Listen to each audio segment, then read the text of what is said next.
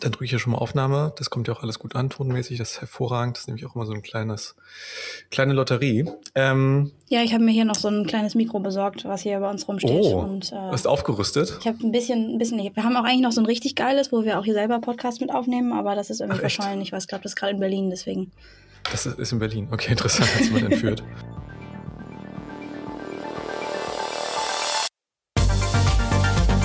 Digitale Leute Insights der Podcast für Passionate Product People.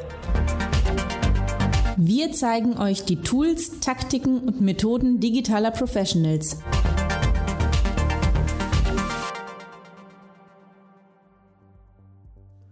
Hi zusammen und willkommen zu einer weiteren Ausgabe der digitalen Leute Insights mit mir, Tim Herwig, äh, eurem Host für vor allem die Episoden rund um äh, Produktmanager und Produktmanagement-Themen. Ähm, in dieser Episode habe ich mit Anna Wiechert gesprochen, die Head of Product im Greenhouse Innovation Lab ist. Äh, das Greenhouse Innovation Lab ist im Prinzip der Innovationsinkubator des großen Verlags Gruner und Jahr, den viele von euch vielleicht kennen aus Hamburg, äh, bringt große Marken raus wie Stern und Brigitte. Und ähm, Anna ist da seit zwei Jahren äh, fürs im Produktmanagement an Bord. Und äh, das Spannende beim Greenhouse ist, finde ich, dass es nicht einfach eine äh, Innovationsbude ist, wie sich manche Corporates leisten, wo in 16 zu 9 PowerPoint äh, Ideen und Roadmaps an die Wand gepinselt werden, sondern die schreiben sich ganz groß das Thema Validierung äh, am Markt auf die Fahne. Und äh, darüber habe ich mit Anna gesprochen, über die unterschiedlichen Herangehensweisen, wie sie neue Ideen evaluieren, wie die ganz konkrete Validierung aussieht von neuen Ideen, Varianten, wie sie die an den Markt bringen und am Ende skalieren. Ähm, war eine super spannende Episode, nicht nur, weil ich selber mal bei Gruner und Java vor einiger Zeit, sondern weil ich auch immer noch einen kleinen Softspot für, für Media Brands habe und von daher es umso spannender fand, mich mit Anna dazu auszutauschen und ich hoffe, der Podcast gefällt euch genauso gut wie mir. Cool. Genau, von daher äh, für, für, die Leute, die, ähm, die nach, nach dem Lesen der Headline deinen Namen nicht gleich auf LinkedIn oder Xing gestalkt haben, kannst du uns mal kurz erzählen, äh, wer du bist und wie du zu der Person geworden bist, die du heute bist? Ja klar, total gerne. Ähm, also ich bin Anna Wiecher, äh, wohne und arbeite in Hamburg und ähm, verantworte Produktmanagement im Greenhouse Innovation Lab von Gruner und Jahr. Ähm, das ist so eine Art Inhouse-Ideenlabor für neue Geschäftsmodelle und Ideen. Ähm, das heißt, wir bauen hier Innovationsprojekte, Prototypen, testen, empfehlen das Ganze und gucken, dass wir für Funding dann für die Anschlussprojekte ähm, bei der Geschäftsführung pitchen. Und ähm, ja, wie bin ich hier gelandet? Das ist eine gute Frage. ähm, ich bin schon 2010 nach Hamburg gekommen ähm, mit dem ursprünglichen Plan, Illustration zu studieren. Das heißt irgendwie was ganz anderes. Ähm, halt irgendwie sehr in dem Kunst- und Kulturbereich unterwegs. Ähm, das hat damals okay. nicht geklappt. Ähm, dennoch habe ich mich dann sehr lange so im Kunst- und Kulturbereich bewegt, ähm, habe Projekte im Bereich äh, so Cultural Social Responsibility gemacht, ähm, mit Künstlern zusammengearbeitet, Ausstellungen kuratiert und äh, habe im Bachelor dann eben in Hamburg Kunstgeschichte, Medienkommunikation studiert. Ähm, cool. Und halt nebenbei sehr viel selbstständig gearbeitet, halt eben so im Bereich Kultur, Projektmanagement mit Künstlern zusammen und sowas alles. Ähm, das war super, super tolle Zeit und super spannend. Und irgendwann war ich aber einfach, glaube ich, viel zu genervt davon, dass man sich immer so sehr anstrengen musste, um für diese ganzen Projekte Geld zu kriegen. Und habe dann irgendwie für mich beschlossen, ich möchte ein bisschen mehr den Business-Teil des Lebens kennenlernen ähm, und mich damit auseinandersetzen. Und ähm, habe mich dann am Ende dafür entschieden, nochmal zu studieren und quasi im Master ein MBA gemacht, also Medienmanage mhm. äh, Media Management. Und ähm, da super viel über Teamarbeit gelernt und äh, super viele neue Bereiche kennengelernt. Das war total spannend. Und bin dann eher äh, zufällig quasi hier ins Greenhouse gestolpert, ähm, wo ich dann als Werkstudent eben schon ein paar Projekte, also Innovationsprojekte begleitet habe. Und ähm, da eben quasi im zweiten Jahr meines MBAs hier schon so ein paar Sachen gemacht habe als Werkstudent. Und ähm, am Ende meines MBAs ähm, hatte hier Jens Ülicke, der Managing Director vom Greenhouse, mir dann angeboten, ob ich nicht noch für drei Monate bleiben will, um ein Innovationsprojekt quasi ein eigenes zu leiten dann. Ähm, da ich eh noch nicht so genau wusste, wie es jetzt irgendwie weitergehen soll, hat sich das irgendwie ganz gut ergeben und das habe ich dann gemacht. Ähm, mehr mit dem Plan, in der Zwischenzeit mich zu orientieren und zu schauen, wo es eigentlich hingehen soll. Und ähm, habe mich dann am Ende, glaube ich, so in die Projektarbeit hier, also in die Innovationsprojekte so verliebt, dass ich dann am Ende geblieben bin. Ähm, und ja, dann habe ich hier zwei Jahre Projektleitung gemacht und äh, das war, glaube ich, mit eine der ist, ist glaube ich, mit einer der besten Möglichkeiten, um in, in so einem Tech-Bereich und sowas eben einzusteigen, weil man im Grunde alle drei Monate ein neues Unternehmen gründet, wenn man so will, ähm, ja. mit den Projekten, die wir hier machen und eben so ziemlich alles selber macht, wie das auch im, im Anfang von so einem Startup passiert. Ähm, von dem ersten Research über Prototypen bauen, über Testing, über Marketing, über Sales, irgendwie alles dabei und man macht irgendwie alles mit. Und ähm, bin dann jetzt vor einem halben Jahr ähm, hier ins Produktmanagement gewechselt. Spannend. So, so ungefähr, ähm, ja. okay, also ist doch, äh, doch ganz gut nachvollziehbar, wie du da reingestolpert bist, wie du so schön gesagt hast. Ich freue mich sehr, euch unseren heutigen Werbepartner ThoughtWorks vorzustellen. ThoughtWorks ist eine der größten und effektivsten, innovativsten weltweiten Consultancies rund um den Bereich digitale Produkte. Sie bauen nicht nur Dinge, die euch begeistern, was die Nutzung angeht, sondern auch ihre Kunden begeistern, weil sie extrem kommerziell erfolgreich sind. Und einige der Beispiele, die dazugehören, die euch wahrscheinlich auch schon unter die Augen oder die Finger gekommen sind, sind Lösungen für den Manchester Airport, äh, die Marke Be Social, für Cookwell bei John Lewis, die Connected Food Plattform von Init oder auch das Loyalty-Programm Pizza Mogul von Domino's. Darüber hinaus haben sie auch das Angebot All Day Wellness Application für Adidas gebaut äh, und haben unter anderem auch einige Auszeichnungen für diese Produkte bekommen. ThoughtWorks ähm, geht nicht einfach nur Hype-Themen nach, sondern schafft es, die Überlappung zwischen Nutzerzentrierung und angesagten Technologiethemen äh, zu verfolgen und zum Kern ihrer Arbeit zu machen. Dieses Wissen und diese Learnings daraus äh, packen sie auch regelmäßig in Bücher, in, in echte Bestseller, vor allem im Tech-Bereich. Äh, unter anderem wurde aus ThoughtWorks heraus das Buch Refactoring geschrieben oder das Buch Understanding Design Thinking Lean and Agile oder auch eins meiner Lieblingsbücher Lean Enterprise High Performance Organizations Innovate at Scale, was von Barry O'Reilly geschrieben wurde. Und dadurch symbolisieren sie auf jeden Fall sehr gut, übertragen sehr gut ihre Expertise auch nach außen. Das machen sie vor allem im Bereich Tech auch durch das Tech Radar Angebot, was einigen sicher ein Begriff sein dürfte und ein echtes Must-Read ist, wenn man im Bereich Engineering und Digitalprodukte arbeitet. Das, was ThoughtWorks am Ende auszeichnet, also ihre Erfolgsformel, wenn man sie fragt, ist relativ einfach, möchte man meinen. Es ist nämlich der Fokus auf das sehr präzise Zusammenspiel aus Strategie, Design und vor allem komplexen, anspruchsvollen Technologiemethoden, die sie aus einer Hand äh, anbieten und entsprechend ein nahtloses Erlebnis machen, bereitstellen können. Wenn ihr jetzt also noch neugieriger geworden seid, wie die Thought Worker, wie sie sich selber nennen, eigentlich ticken, welche Jobs es da vielleicht gibt, welche spannenden Projekte da gerade anstehen, gibt es zwei Anlaufstellen, die ich euch gerne ans Herz legen möchte. Ähm, zum einen thoughtworks.com als Website, als Anlaufstelle, um sich zu informieren, was so hinter dieser Firma steckt und was dort abgeht. Oder wenn ihr direkt den persönlichen Kontakt zu einigen Thoughtworkern suchen wollt, kommt doch einfach zum Digitale Leute Summit am 28. November in Köln. Dort ist Thoughtworks nämlich auch vor Ort und freut sich darauf, äh, eure Bekanntschaft zu machen. Vielen Dank an Thoughtworks. Ja, was ich gerade äh, denken musste, du hast erzählt, äh, was, was ist ein bisschen leid aus dem Kunstbereich, äh, die, die, die Mühen des Geldeinsammelns quasi, um Projekte auf die Beine zu stellen. Und ich musste gerade daran denken, dass du gesagt hast, dass ihr am Ende nach einer Validierung jetzt ja auch ähm, loszieht, um Geld einzusammeln. Fand ich im Haupthaus sozusagen. Dachte ich, ob das eine kleine Parallele ist, die du dir unbewusst gesucht hast. Vielleicht ähm, so ein ähm, bisschen, ja. Vielleicht so ein bisschen unterbewusst, ne? Du kannst ja doch nicht loslassen, du wolltest es nur nicht mehr in der Kunst machen. äh, super spannend. Kannst du ähm, den Leuten, also ich glaube, ein bisschen Kontext geben, wie äh, das Greenhouse so ein bisschen aus Gruner und Jahr heraus in, entstanden ist, also so die, die Beweggründe, die Antriebe dahinter. Mhm. Ähm, so, ich meine, Gruner und Jahr geht mir zumindest immer so, die meisten kennen wahrscheinlich so die großen Brands aus dem Haus, der Name an sich ist dann so, klar steckt dahinter, aber kennt vielleicht nicht jeder so. So wie ist das ähm, zustande gekommen? Mhm. Ja, genau, also das ist im Grunde aus einer Idee entstanden, die tatsächlich von, von Jens, ähm, hier unserem Managing Director selber, entwickelt wurde, der in seinem in seiner Zeit bei Bertelsmann, wo er so ein Management-Trainee gemacht hat, ähm, äh, quasi ein Konzept entwickelt hat, wie man denn vielleicht Corporate Innovation nochmal besser machen könnte mhm. und hat das am Ende seiner Zeit da vorgestellt und äh, dann auch das entsprechende Funding bekommen, um das zu gründen. Und äh, die Idee ist im Grunde im Kern ähm, das, was in, in großen Corporates halt oft passiert, wenn man Innovationen macht. Äh, jemand hat eine geile Idee, ähm, es wird dafür Geld bereitgestellt und zwar irgendwie viel und dann wird investiert. Unterwegs merkt man, ähm, dass es vielleicht doch nicht die beste Idee war, ähm, ist aber dann eigentlich schon viel zu tief drin ähm, in, der, in, dem, in dem Invest, äh, dass man dann eigentlich nicht mehr einen Stecker ziehen kann und ähm, verrennt sich da oft halt schnell. Ähm, mhm. Und die Idee ist hier vom Greenhouse im Grunde ganz kurz gefasst, diese Validierungsphase, die äh, Entscheidung, ob das jetzt ein guter Invest ist oder nicht, von dem tatsächlichen Invest, der dann eben danach stattfindet, zu trennen. Das heißt, mhm. ähm, quasi erst so eine schnelle, mit einem geringen äh, Budgetbedarf im Grunde so eine schnelle Validierung zu machen, die einem ein fundiertes und vor allen Dingen zahlengetriebenes Fundament gibt, um am Ende zu entscheiden, ob das vielleicht wirklich ein guter Invest ist oder nicht. Und ähm, das funktioniert, ähm, denke ich, am besten in so einer, auf so einer grünen Wiese, die wir hier eben geschaffen haben, ähm, wo mhm. man eben die Sachen ausprobieren kann und eben auch schneller agieren kann, als das jetzt zum Beispiel jetzt im, im Kontext von, einem, von so einem größeren Corporate-Konzern möglich wäre. Ja, auf jeden Fall.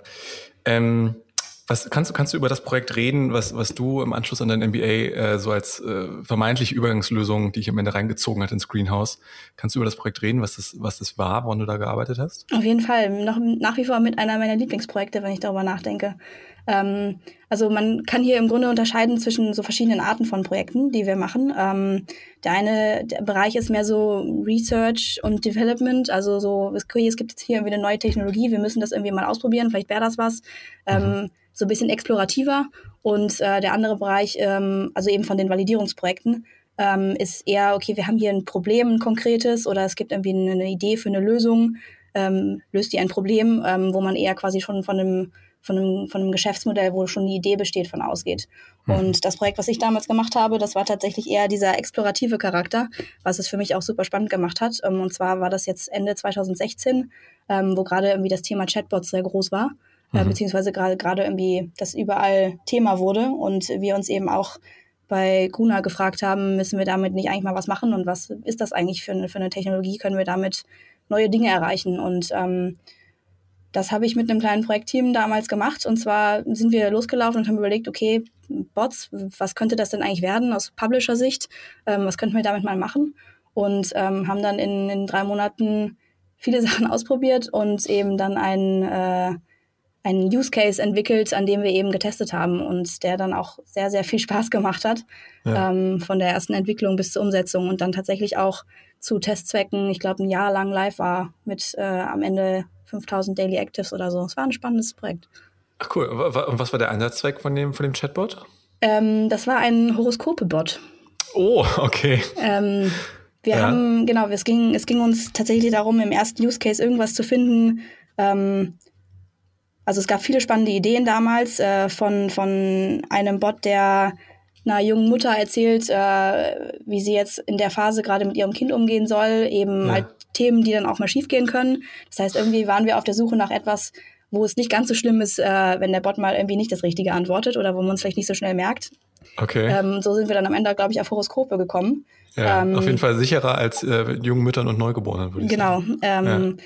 Das war so ein bisschen verschiedene Gründe, die uns dahin geführt haben. Ja. Ähm, dieses Thema aber auch sehr spannend und äh, ich glaube, der erste MVP, den wir damals gemacht haben, äh, das war noch mit einer der coolsten eigentlich. Da saß ich mit einer Kollegin, ähm, Lena Heid, äh, inzwischen ähm, bei Xing Produktmanagerin. Mhm. Ähm, da saßen wir, glaube ich, eine Woche ähm, hinterm Rechner und haben uns abgewechselt, wer aufs Klo darf und haben quasi selber Bot gespielt, Ach, um einfach erstmal herauszufinden, was fragen uns denn die Leute, was müssen wir denn da überhaupt machen mit so einem Bot. Ja. Und also die Auto Automatisierung gefaked quasi. So genau, wir haben die, die, die, Automatisierung erstmal gefaked im, im wirklich in, dem, ja. in, der ersten, in der ersten Woche und ähm, haben auf Basis dessen, was wir dann da gelernt haben, eben unseren ersten Bot dann wirklich gebaut und äh, das eben ausprobiert und vor allen Dingen ähm, mit dem, was die Leute dann haben wollten, auch irgendwie versucht, okay, gibt es da Ideen für Geschäftsmodelle innerhalb dessen, was wir da machen und äh, haben da wirklich spannende Sachen ausprobiert. Cool. Und habt ihr diesen Bot dann an eine der, der, der Publishing-Marken von Gronon ja dran geklemmt sozusagen oder hatte der sein eigenes Branding, seine eigene Identität? Ähm, wir haben ihn so ein bisschen an die Brigitte dran gehängt, aber mhm. eher mhm. inkognito. Ähm, ja. Es ist vor allen Dingen bei so ganz neuen Ideen und Projekten natürlich immer so ein bisschen eine Abwägung. Ja klar, wir können über die Marken das ausspielen ähm, oft, ähm, aber wir müssen auch immer so ein bisschen aufpassen, ähm, dass wir mit wirklich neuen Ideen dann auch dessen, was, wofür die Marken stehen, das quasi nicht in Mitleidenschaft ziehen durch irgendwas, was wir machen, was vielleicht noch nicht ganz ausgereift ist ähm, und dann immer so ein bisschen abwägen. Also wir hätten ihn jetzt nicht Brigitte-Bot genannt, ja. ähm, aber wir haben ihn schon dann auch über, über die Markenkanäle ausgespielt und an die Leute gebracht. Okay, cool. Äh, super spannend. Ich meine, das ist ja am Ende wahrscheinlich der, der, große, der große Vorteil für euch als Haus, sagen, wenn ihr eine validierte Lösung habt, die vielleicht noch inkognito geflogen ist, das dann über die, Verknüpfung mit einer großen Marke zu skalieren ne, am Ende des Tages. Ja, genau. Das hilft uns halt am, am Anfang wirklich, um, um einen Prototyp, den wir schnell gebaut haben, auch dann eben an eine Zielgruppe zu bringen, wo wir sagen, okay, das könnte passen und wir wollen jetzt irgendwie mal, wir brauchen irgendwie Zahlen da drauf, um zu sehen, ja. was passiert. Ähm, da hilft das halt oft am Anfang weiter, dass ja. wir da auf diese Marken-Zielgruppen zurückgreifen können. Genau. Ja, und ihr umgeht natürlich so ein bisschen die, die Ängste des, in Anführungsstrichen, klassischen Chefredakteurs, die Marke zu beschädigen. genau, da so als, als Stereotyp so ein bisschen vorhalten kann, würden wahrscheinlich alle Chefredakteure selber unterschreiben. Ähm, also cool, ich habe verstanden, ihr habt diese beiden, diese beiden Tracks, so einmal so ein bisschen Opportunity getrieben aus neuen Technologien, wenn ich es richtig verstehe, und einmal aus der, aus der Problemorientierung. Und diese beiden Tracks laufen quasi so parallel und explorieren auf ihren eigenen Wegen so neu, neue Lösungen. Genau, ähm, also es sind, im Grunde zwei verschiedene Bereiche, die immer mal wieder vorkommen können. Es ist nicht so, dass wir ja. immer eins, eins haben von, von solchen Projekten, sondern wenn sowas aufkommt, dann kommt sowas auf und das ist ja. dann wirklich immer wirklich auf die Idee, die bei uns eintudelt, irgendwie bezogen, wie wir dann am Ende damit umgehen und was wir daraus machen. Ja, okay. Ähm, wie, wie muss ich mir denn das Greenhouse äh, vom, vom Stuffing her vorstellen? Das hast du gesagt, ihr habt diese, diese knackigen kleinen Explorationsphasen, wo es ums Validieren geht und erst dann gibt es ja das finanzielle Feedback für eine, sage ich mal, langfristigeres Aufstellen. Äh, wie, wie, stellt, wie, wie, wie schafft ihr da die Balance zwischen schlanker Start und dann später skalieren? Wie seid ihr da aufgebaut?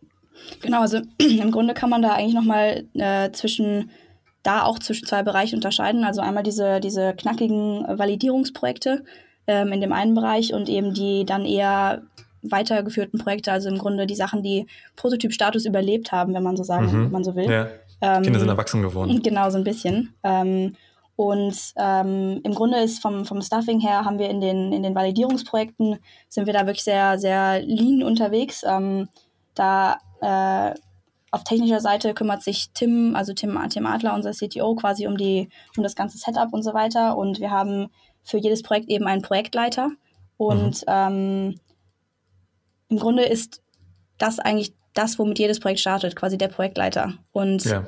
je nachdem, wie sich das Projekt dann entwickelt, kommen eben Ressourcen dazu. Das heißt, ähm, in der ersten Phase ähm, ist da sicherlich noch jemand dabei, der ähm, bei, bei Research und, und User-Interviews und so weiter unterstützt, mhm. ähm, um dann am Ende zu einem Testplan und einer, einer MVP, einer Prototypdefinition zu kommen und ganz na, je nachdem, was eben dieses MVP dann sein wird, äh, kommt dann auf das Projekt dazu, äh, ein Entwickler, UX, UI, was wir eben dann brauchen. Ähm, ja. Oder auch mal ähm, noch eine andere Ressource, redaktionelle Expertise oder was auch immer eben das MVP dann enthält und benötigt, um wirklich so äh, weit zu sein, dass man am Ende echte Zahlen, also realistische Zahlen darauf bekommt, also wie, so dass das Produkt eben nah genug an der Realität ist, um wirklich am ja. Ende sagen zu können, das funktioniert oder das funktioniert nicht. Okay. Und ähm, genau, das ist dann wirklich sehr projektabhängig, was wir da benötigen an Ressourcen. Ja, auf jeden Fall. Wenn du jetzt gerade gesagt hast, also Ziel der Prototypphase ist es, zu, zu, Zahlen zu sammeln, um eine fundierte Entscheidung zu treffen.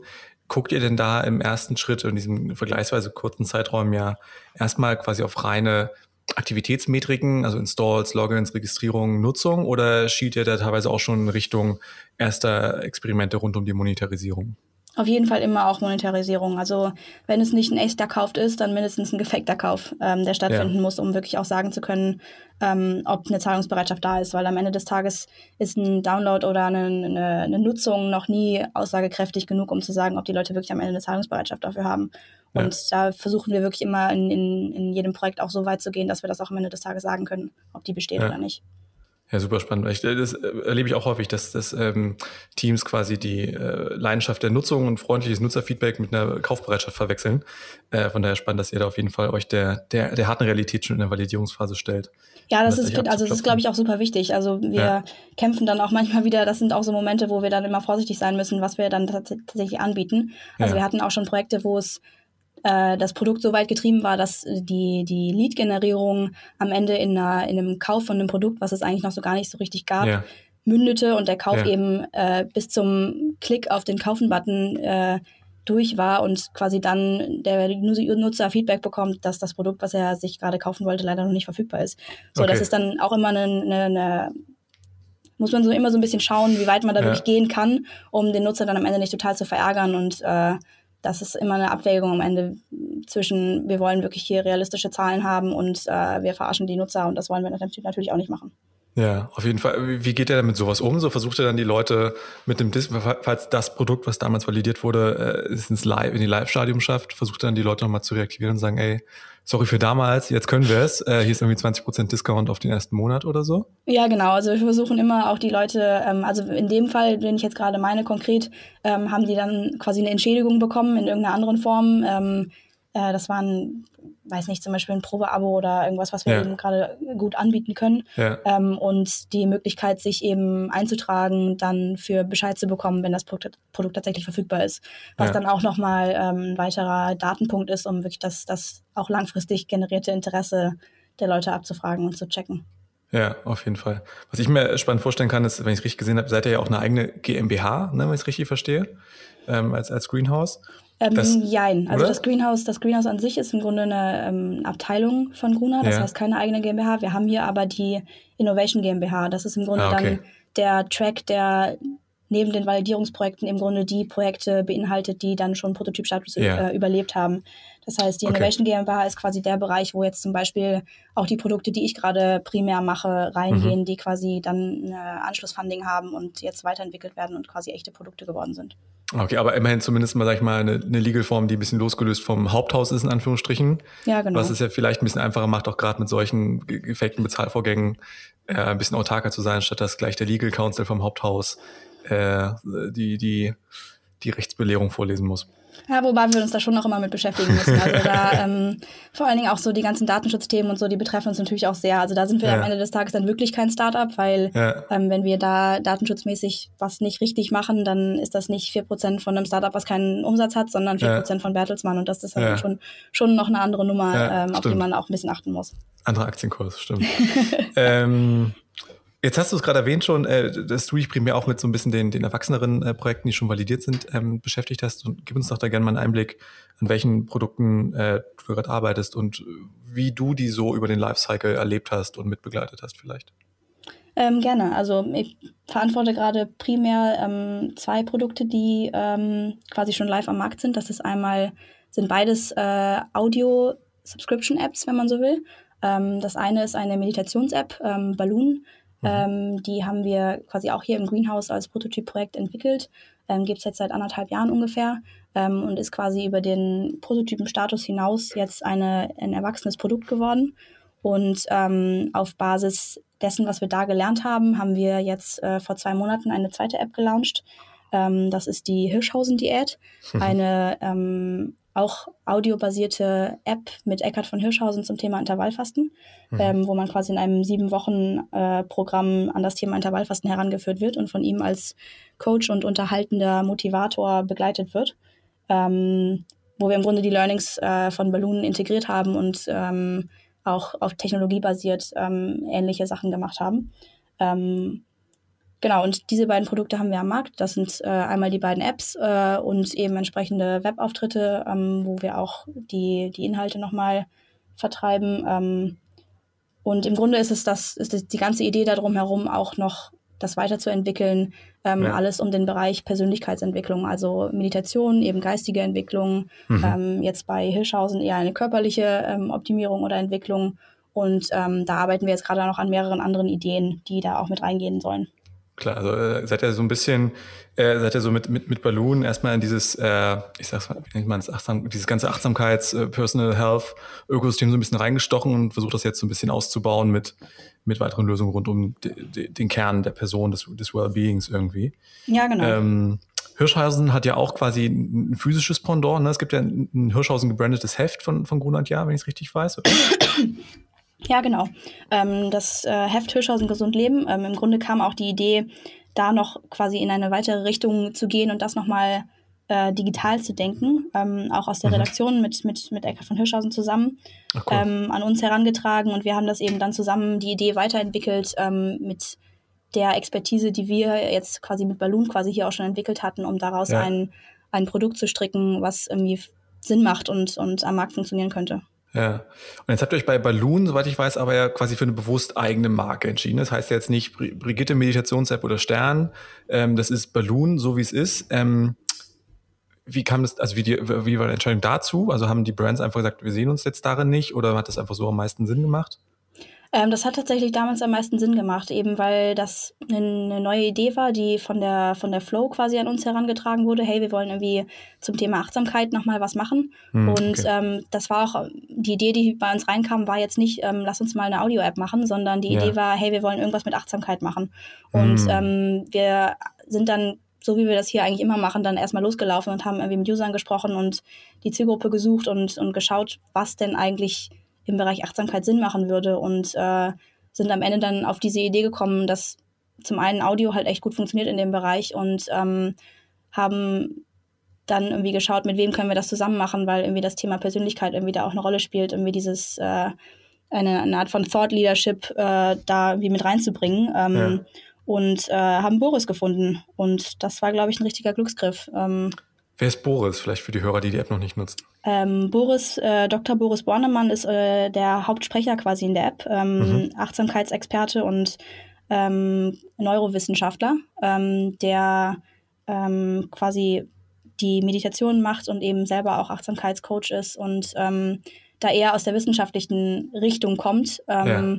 und quasi das Ganze in, in Balloon konzipiert hat, inhaltlich, was wir da machen. Also ja. das heißt, so ein bisschen äh, Neurowissenschaften-basierte ähm, Meditation, die am Ende einen wirklich geistig weiterbringen kann. Ja, also super spannend. Ähm, jetzt hast du auch gerade gesagt, dass die, die beiden großen äh, Produkte, quasi Balloon und die Hirschhausen Diät-App, das sind jetzt beide Subscription-Produkte, wenn ich es richtig verstanden habe. Also ihr monetarisiert ja über den, den Inner-Purchase oder eine, eine Abo-Fee. Ähm, das ist ja jetzt ja, wenn man es klischeehaft sieht, ja eine leichte Abkehr von dem, was immer noch viele Verlage machen, nämlich freier Digital-Content mit, mit Werbefinanzierung. Ähm, ist das ein bewussten Pfad, den ihr verfolgt, um quasi Grun und Jahr dabei zu helfen, noch ein, einfach ein zweites Business-Model-Standbein über Subscriptions auch zu ermöglichen? Oder fügt sich das immer organisch? Testet ihr auch mit werbefinanzierten Ideen? Wie, wie kann man sich das vorstellen? Ähm, auf jeden Fall. Ich glaube, das Thema Subscription und, und wirklich Paid Content wird auch irgendwie in, in, auch für Publisher irgendwie immer relevanter und man muss irgendwie schauen, äh, wie das irgendwie weitergehen soll. Und das ist mit auch ein Ziel, irgendwie zu schauen, was für Bereiche es da gibt und was man da machen kann und da eben auch Dinge auszuprobieren und, und zu schauen, wie es funktioniert. Und da können wir, glaube ich, sehr, sehr viel helfen und sind da auch mit anderen Marken im Austausch, äh, wie wir da weitere Ideen umsetzen können und ähm, ja, wie wir da besser werden können drin, das so zu ja. machen, weil ich glaube, ähm, die Werbefinanzierung eben auch aus Produktsicht äh, irgendwie immer, immer immer ein Thema ist. Ja, ja auf jeden Fall. Ähm, jetzt hast du ja schon so ein paar Beispiele genannt, wie quasi die, die Zusammenarbeit mit, mit dem Haupthaus, äh, sage ich jetzt mal, aussieht. Im Sinne von, manchmal tragen Redaktionen Ideen an euch heran. Äh, ihr habt den Moment quasi nach der Validierung, um, um Funding für ein erwachsenes Produkt zu kriegen. Wie, ähm, wie ist denn sonst so die Zusammenarbeit zwischen dem, äh, zwischen dem, zwischen Gruner und Ja und euch als Lab? Also ihr seid ja zum einen mal ein bisschen räumlich getrennt. Ihr habt euer eigenes, euer eigenes Büro in Hamburg, äh, um ein bisschen euch zu entnabeln. Aber wie, wie ist da so das Zusammenspiel?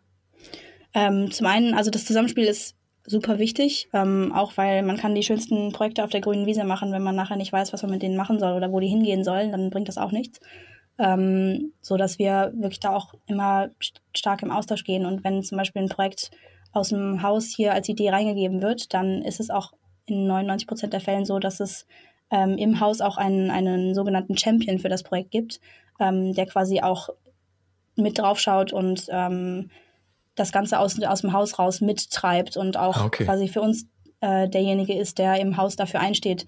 Ähm, weil mir das natürlich auch immer eine Herausforderung ist, ähm, wenn man dann mal was testen möchte, ähm, den Raum dafür im, im Tagesgeschäft bei den Redaktionen oder wo man, wo auch immer man das platzieren will, auch zu finden und da auch dann in, in der nötigen Schnelligkeit, um die Sachen auch hier gut testen zu können, ähm, da mit reinzukommen und da die nötige Relevanz dann, dann zu finden. Und da ist der Austausch auch super wichtig. Ähm, genau. Ja. Mhm. Okay, cool. Ähm, wir sind ja auch schon gerade darauf gewesen, dass, dass gerade diese, diese, diese schlanken Validierungsphasen, diese dreimonatigen Projekte einfach so der, der Kern sind von, von eurer Expertise am Ende des Tages, um diese neuen Ideen schnell zu validieren und sie dann auf dem zweiten Track quasi hochzuzüchten. Ähm, kannst du uns ein paar Einblicke geben in konkrete Tools, Methoden, Vorgehensweisen, die ihr speziell in dieser Validierungsphase so einsetzt, wie, wie ihr euch da zusammenfindet und äh, euch da durch so eine Phase durchiteriert? Ja, gerne. Also im Grunde kann man die Projekte in meinen drei Kernphasen unterscheiden. Ähm, einmal den Research am Anfang, dann das Prototyping und am Ende das Testing. Und in der ersten Phase im Research geht es wirklich darum, ähm, rauszugehen, ähm, zu schauen, also je nachdem, wie die Idee anfängt, ähm, ist die Idee ein Problem, was ich gefunden habe, ähm, auf das ich eine Lösung finden will, oder ähm, ist die Idee schon eine Lösung? Dann finden wir erstmal zurück zum Problem, was es löst. Ja. Ähm, und dann wirklich rauszugehen, qualitativen Research zu betreiben, mit Nutzern zu sprechen, zu finden, wer wirklich die Zielgruppe für, für, für das Problem ist, wer dieses Problem wirklich hat da draußen und ähm, darüber dann äh, vielleicht Personas zu bilden oder eine Empathy Map und schauen, was, was, was da wirklich los ist. Ähm, und der zweite Schritt in der Research-Phase ist, das Ganze dann auch nochmal quantitativ zu validieren. Das heißt, zu schauen, okay, ich habe jetzt hier irgendwie bestimmte Leute gefunden, die haben irgendwie dieses Problem und das kann ich wahrscheinlich über diese Idee lösen. Ähm, wie viele gibt es denn davon und gibt es die wirklich da draußen? Und ähm, gibt es die so, wie ich die jetzt gerade gefunden habe oder sind das eigentlich nur Einzelfälle? Um mhm. ähm, darauf eben ähm, das, also wir arbeiten da zum Beispiel viel so mit dem Value Proposition Canvas und dann mhm. eben mit dem Business Model Canvas, ähm, um quasi so eine, erstes, so eine erste Idee zu schärfen in der, in der Research-Phase. Mhm. Und ähm, über den quantitativen Research ähm, und auch eben eine Marktrecherche auch zu schauen, ähm, quasi ein erstes Gefühl dafür zu kriegen, was der, was der Markt überhaupt hergibt in dem Bereich. Ähm, genau, das ist im Grunde die erste Phase und das Ergebnis der ersten Phase muss eigentlich immer sein, äh, eine Art MVP-Definition, also was will ich eigentlich jetzt machen? Mhm. Und ähm, einen Testplan, der mir sagt, okay, da diese und diese Fragen muss ich am Ende des Projekts beantwortet haben, um wirklich sagen zu können, das ist eine gute Idee, die ich hier habe oder nicht. Mhm. Und ähm, mit dieser ersten Definition äh, kann es auch sein, dass wir dann irgendwie nochmal einen Design Sprint machen oder so, um das weiter zu schärfen. Aber im Grunde geht es dann quasi ins Prototype, Prototyping. Das heißt, ähm, Ressourcen an Land ziehen, die wir irgendwie dafür brauchen, um das schnell aufzusetzen. Und ähm, dann im Grunde die Produktarbeit an, an, dem, an der Idee. Und äh, die letzte Phase ist dann ja Go-to-Market, das heißt ähm, schauen, über welche Kanäle man das ausspielen will, wo man, wie man an den Nutzer rankommt, der dann wirklich das, das Produkt, den Prototyp ähm, testen soll und testen kann, um dann wirklich auf signifikante Zahlen zu bekommen. Das heißt, das ist dann äh, Marketing, äh, Online-Marketing-Kanäle, die wir nutzen oder über die Marken das auszuspielen oder auf welche Plattform auch immer man dann irgendwie gehen möchte und kann. Mhm. Und ähm, daraus werden dann aus, den, aus der Testphase eben die Zahlen äh, gezogen, um irgendwie zu sagen, okay, äh, den Testplan quasi zu füllen mhm. äh, mit den Ergebnissen und ähm, am Ende des Tages dann einen Business Case zu rechnen, ähm, der auf den Ergebnissen dieser Testphase beruht. Okay. Und ähm, wenn ihr euch dann quasi, dann, genau, da habt ihr ja quasi in der, logischerweise in der Testphase noch nicht so viel Cash eingenommen, dass ihr quasi ein Jahr Development äh, finanzieren könntet. Deswegen wäre wär gut, wenn ihr es schafft, dann wäre es natürlich eine echte Validierung. Ähm, dann geht ihr ins Haupthaus und sagt, guck mal, wir haben was gefunden, wir sind auf was gestoßen, wir, wir brauchen Geld quasi, um das, ähm, wahrscheinlich seid ihr dann ja mit dem Auftrag unterwegs, nicht wie, ist wahrscheinlich dann kein, kein Anführungsstrichen VC-Case, wo die Leute euch tonnenweise Geld geben um Wachstum um jeden Preis, sondern ihr kriegt ja wahrscheinlich, vermute ich jetzt mal eher, eine Finanzierung, um ein profitables Business schnellstmöglich auf die Beine zu stellen, oder? Genau, im Kern geht es darum. Also es ist auch nicht unbedingt so, dass wir dann äh, mit dem Pitch zur Geschäftsführung gehen und sagen, gebt uns Geld, sondern es ist im Grunde eine Empfehlung, was mit diesem Thema passieren soll. Hm, ähm, okay. Also ob das jetzt zum Beispiel bei uns bleibt oder irgendwo hingeht oder das ist, ist wirklich sehr projektbezogen. Ähm, der Case, dass es bei uns bleibt, ist eigentlich sogar eher relativ neu mit den, mit den Apps, die wir jetzt hier machen. Ah, okay. Ähm, Im Grunde geht es dann wirklich darum, ähm, was auch Teil des Projekts ist und Teil der Verantwortung, zu sagen, dieses äh, Projekt hat jetzt hier gut funktioniert in dem und dem Szenario und man müsste jetzt so ein Team oder so ein Bereich oder das so und so aufstellen, damit es auch langfristig funktionieren kann. Und mhm. dafür brauchen wir folgende Ressourcen, folgendes Invest, um das quasi loszustarten. Und wir glauben, dass wir das in Zeitraum X äh, zum Fliegen bringen können. Ähm, ja. Oder auch, äh, wir haben hier super spannende Sachen gelernt und äh, lass uns das bitte auf jeden Fall in die Tonne treten, weil das wird so nicht funktionieren. Ja. Ähm, das ist der häufigere Fall von den ja. Projekten. Also man kennt das ja draußen, irgendwie ein von zehn Startups äh, schafft es tatsächlich irgendwie erfolgreich zu werden. Und das ist natürlich mit unseren Projekten nicht anders. Wir machen auch viele Klar. Projekte, wo wir am Ende gelernt haben, nee, das funktioniert nicht.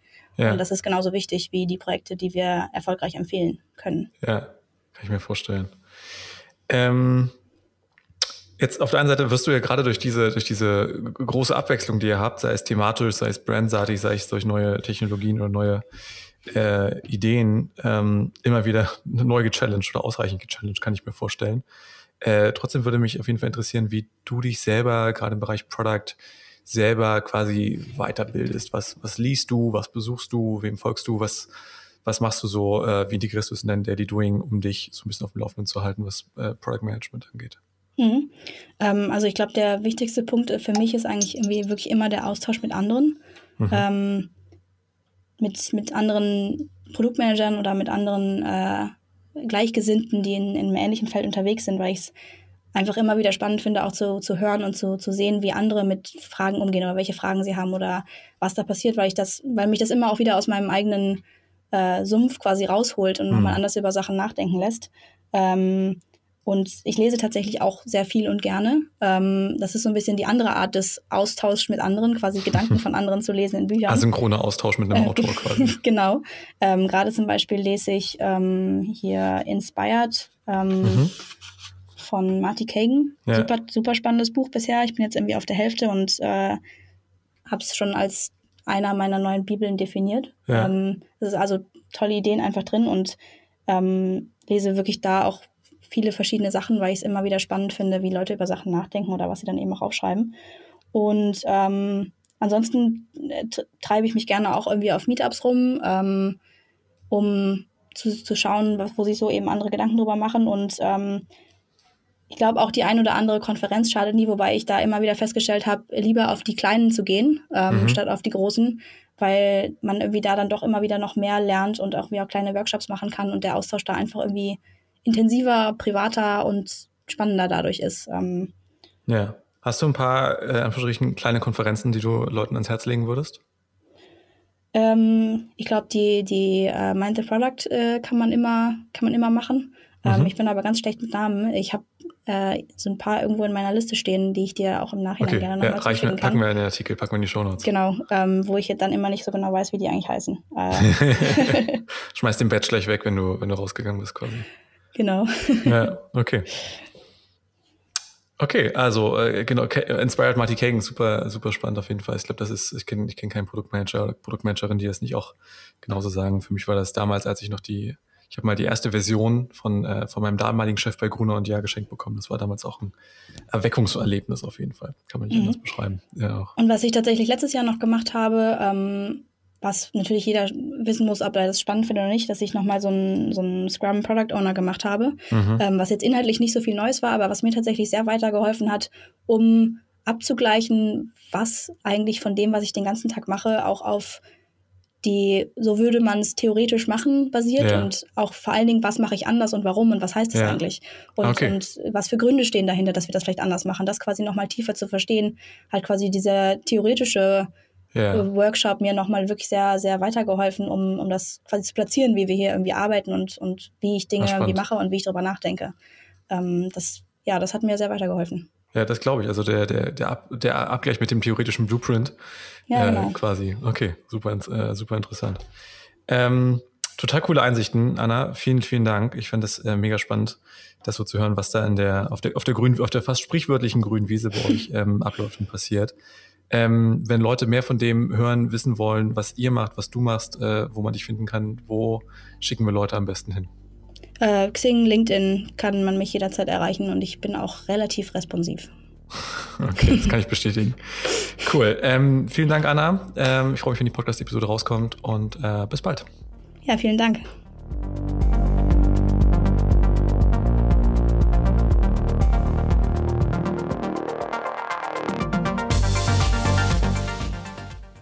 So, das war mein Interview mit Anna Wichert vom äh, Gruner und Jahr Greenhouse Innovation Lab. Äh, eine super spannende Folge. Ich hoffe, ich habe nicht zu viel versprochen.